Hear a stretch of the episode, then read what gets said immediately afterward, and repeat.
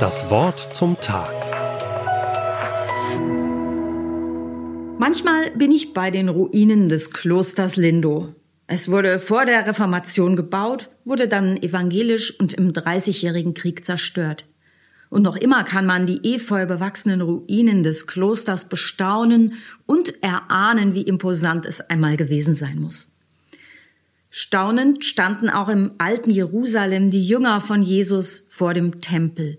Herodes der Große hatte diesen gewaltigen Tempel gebaut. Die Westmauer der Tempelanlage ist noch übrig. Dort an der Klagemauer, wie sie heute heißt, beten immer noch viele Juden. Schau mal, was für ein großartiges Bauwerk das ist, was für Steine. So staunten die Jünger und meinten wohl, dass Jesus mit einstimmen würde, dass er vielleicht sagen würde, ja, das ist Gottes Haus. Aber nein, Jesus stimmt nicht in ihre Begeisterung mit ein. Er hat sich schon längst innerlich vom Tempel distanziert, von dem ganzen Geschehen dort, dem menschengemachten, pompösen, von Heuchelei und von den Händlern im Vorhof. Jesus schaut auf das, was eigentlich Bedeutung hat, was im Herzen vor sich geht, was die Beziehung zu Gott angeht.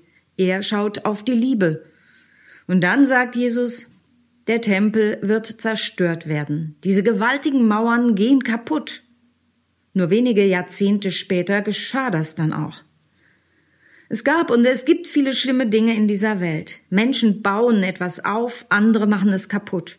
Menschen leben und lieben, andere machen Leben und Liebe kaputt. Menschen setzen sich ein für die Natur und unsere Umwelt und andere treten das Bemühen mit Füßen. Wir brauchen nur die Nachrichten einzuschalten und hören von Kriegen und Katastrophen. Da kann man schon erschrecken. Doch Jesus sagt zu seinen Jüngern, erschreckt nicht. Er möchte, dass sie bei Gott bleiben und ihre Hoffnung nicht verlieren. Alles, was von Menschen erbaut ist, wird einmal ein Ende haben. Aber wer sich auf Gott verlässt, der erlebt es, dass Gott ihn hält und trägt, auch durch schwere Situationen hindurch.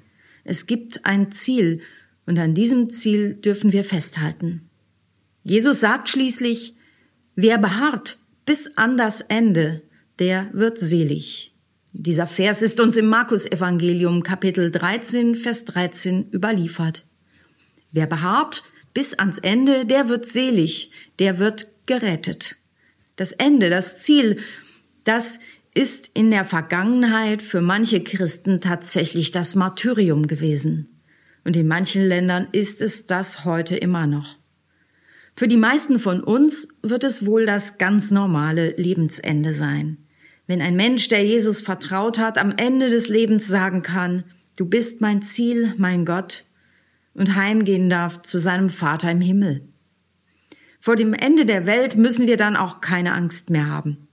Solange ich auf dieser Welt bin, möchte ich mich einsetzen für Gottes gute Werte und seine Ziele.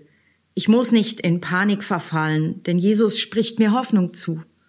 Das Ende ist nicht ein katastrophales Ende, sondern ein Ziel, sein Ziel.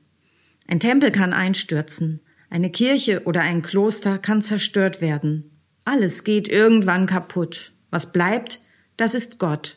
Das ist seine Liebe zu uns und die Hoffnung, die er uns schenkt. Ihm darf ich vertrauen. Gott bringt mich an sein gutes Ziel. Das Wort zum Tag. Auch als Podcast auf erfplus.de. ERF Plus. Tut einfach gut.